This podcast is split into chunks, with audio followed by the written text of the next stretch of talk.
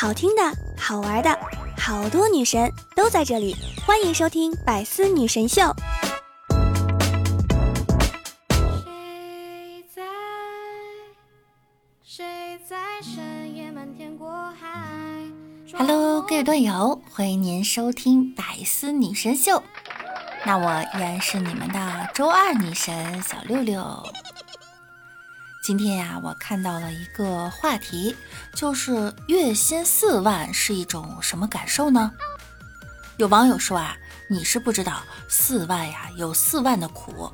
原本两万时呢，我想买一个八十平米左右的房子，慢慢还月供就行了。后来四万了，觉得能往上再奔奔，弄了个一百二的，这回还是月光。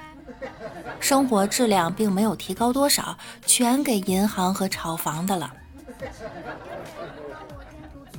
那如果月薪两万不加班和月薪四万九九六，你会怎样选择呢？我觉得吧，两万就很不错了哈。我宁愿双休不加班，每个月呢挣两万块。当然，也有网友是这样说的哈：如果是一万和四万呢，差距值得拼一拼；那两万的话呢，够也够了；不够的话呢，估计四万他也嫌不够。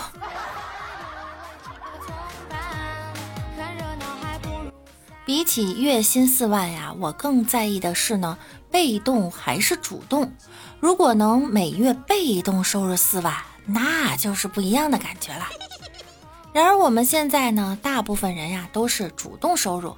如果在一线城市不背房贷、不养孩子的话，月薪四万就是不错的生活，比上不足，比下有余。然而很多这类人只是暂时没有这个开销，他们呀要把这个钱省下来去买房啊、养孩子，为未来做准备，所以还是没办法过上不错的生活。想一想，挺奇怪，平均收入那么高，为什么我的收入那么少？到底是谁那么努力，把我的那份收入也给赚走了？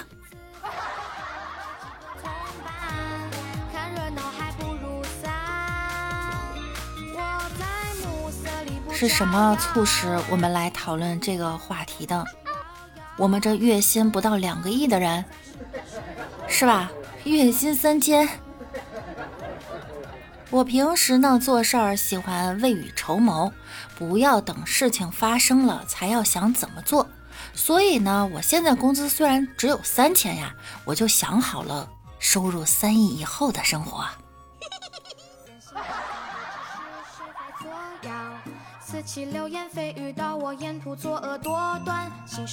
现在呀，时代不一样了。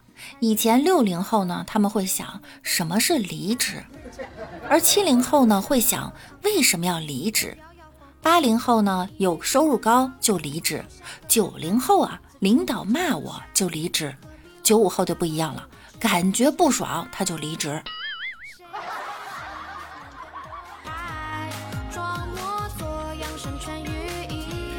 如今这个社会啊，有很多人拼搏了大半辈子，到后来呢，还是一无所有。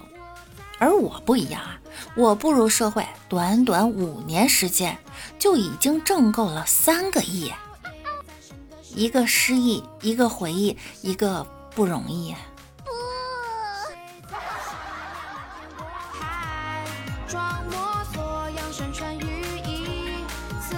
收入五万可以考虑欧美终端游，月收入三万呢可以考虑低端欧洲游，月收入一万到两万请选择东南亚游，月收入低于一万请选择国内游，月收入低于五千请选择省内游，月收入三千请选择郊游，低于两千选择花生油，低于一千的请选择地沟油，没有收入的就选择梦游。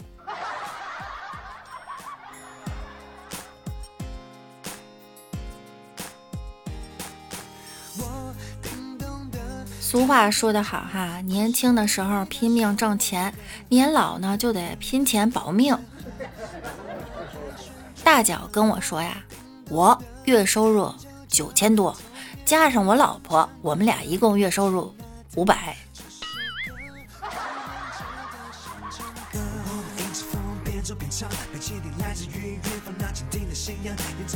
有人给李大脚介绍了一个女孩，说呢她是个大学生，学历高，人长得很漂亮。大脚开心的呀，一宿都没有睡好。第二天俩人见了面，一看，人呀确实是漂亮，但是呢一张嘴就要求月收入多少多少，房子要多大多大。大脚听得腻歪，就说了一句：“你咋不上天呢？”结果对方优雅的一笑：“ 我就是空姐啊，明天就上天了。”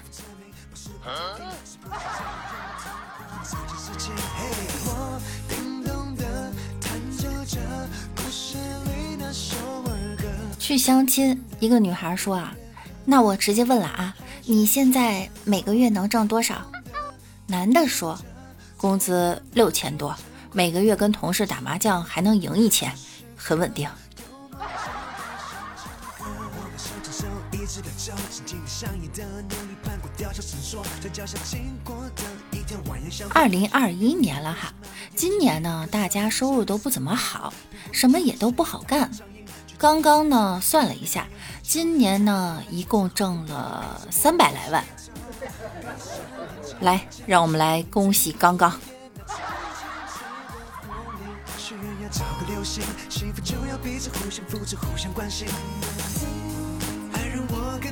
有人说啊，一个成功的男人的标准呢，就是挣的比媳妇儿花的多。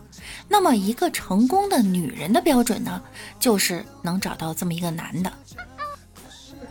所以说，男人累呀，因为他们得搞定天下；女人轻省啊，他们搞定这男的就行了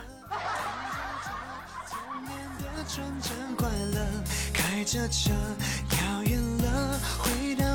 李大脚在网上约了一个女孩，在宾馆里啊，女孩就问大脚：“月收入多少？”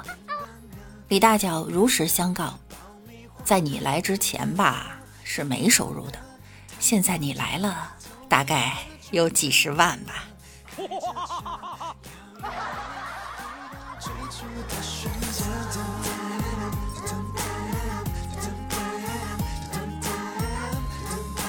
哎，六六，你知道吗？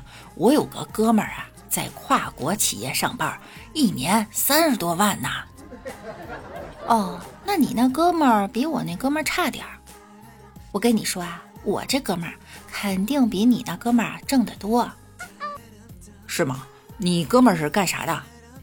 干啥的我倒不知道，反正公安局跟我说呢，凡是能找到他的人呀，都奖励一百万呢。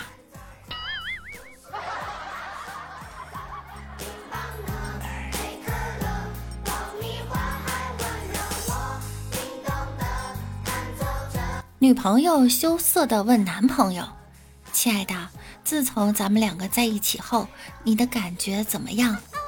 男朋友想了想，看着女朋友欲言又止。女朋友不依了，叫他快点说。男朋友说呀：“我我就是感觉我们在一起后，每个月的薪水都不够用了。”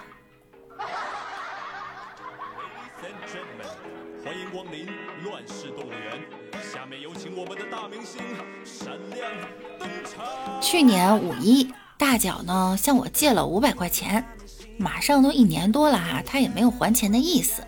我最近呢手头也不宽裕，就私下跟他要钱。大脚一脸惊讶地看着我，天哪，这一年你每天在朋友圈发的自拍，我可是一个没落的都给你点了赞了。分享的投票砍价链接，我也都投票帮你砍价了。怎么？难道还不值五百吗？一时间，我竟然无言以对。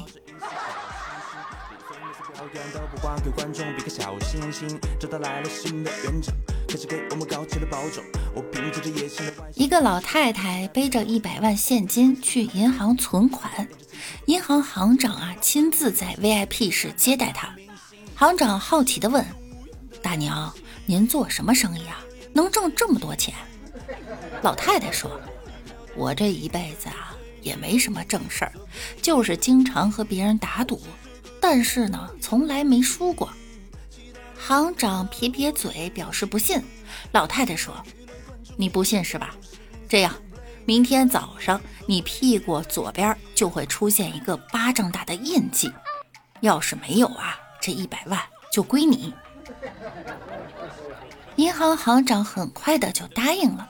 第二天呢，老太太带了一个穿西装的人过来，对银行行长说呀：“这是刚找的律师，让他验证一下你屁股上有没有胎记。”银行行长很自信的就把裤子给脱下来了，指着屁股说：“你看，你看，没有啊，没有。”这时候呢，就见律师哇的一下就哭了。银行行长赶紧就问怎么了？律师说呀：“我跟老太太打赌两百万，他说银行行长能心甘情愿的脱下裤子给我们看呢。”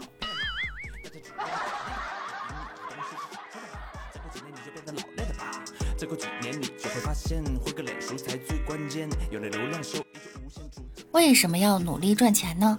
因为怕一跟别人握手，人家戴的是卡地亚，你戴的是橡皮筋儿。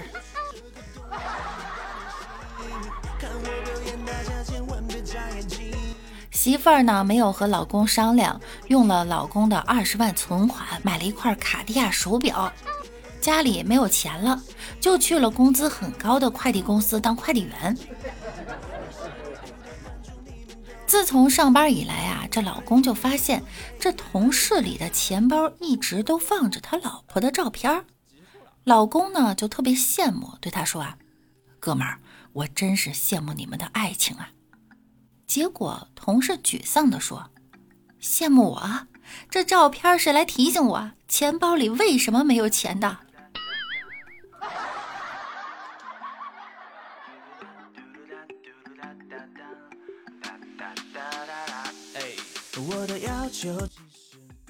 今天去超市买东西，回来路上啊，突然一个乞丐抱住我的腿，朋友，可怜可怜我吧。我从小呢就立志当个好人，果断从钱包里啊掏出刚刚在超市找的一毛钱硬币扔给了他，结果他还是抱住我的腿，死活不放手。看着钱包里仅有的一百，哎，没办法。咬咬牙，一脚把他给踹躺下去了。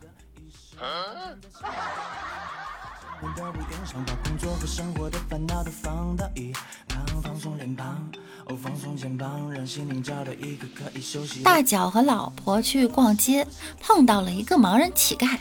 大脚准备掏钱的时候呢，媳妇就说：“别给，是个骗子，明显是装瞎。”大脚这指着老婆问乞丐。哎你看这妹子漂亮不？乞丐说漂亮，结果大脚果断掏了钱，并且说：“嗯，明显是真瞎。”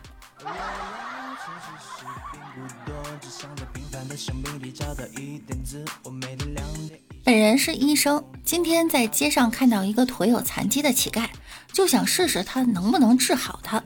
于是我就拿起了他前面的破碗，我撒腿就跑。就这样，我治好了他。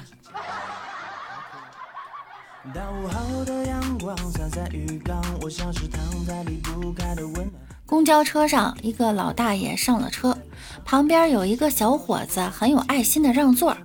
老大爷坐下说：“谢谢啊，小老弟儿。”这时那小伙子就乐了，说：“嘿，大爷不用谢，你看你都这么大岁数了，胡子都白花花一片了，叫我小老弟，我有那么老吗？”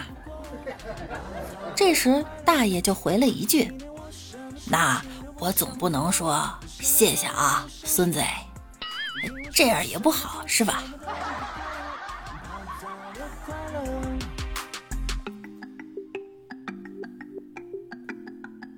公交车超载，乘客呢还在往上涌。忽听一个大人急呼：“大家不要紧，我这儿有易爆品！”司机大惊：“什么易爆品啊？”那人将一包东西举过头顶，气急败坏地说：“鸡蛋呢？都挤爆两个了！”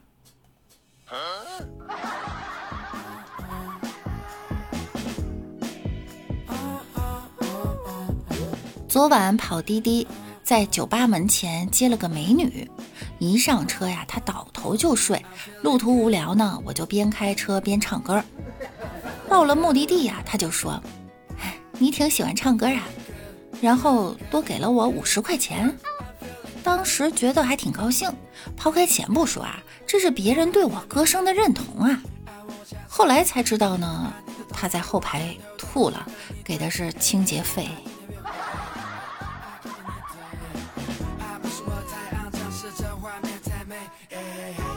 好啦，本期的节目呢到这儿又要跟大家说再见啦。想要听到更多节目的朋友呢，可以在喜马拉雅搜索万事屋，点击订阅并关注我，我是主播六六。那我们下期再见喽，拜拜。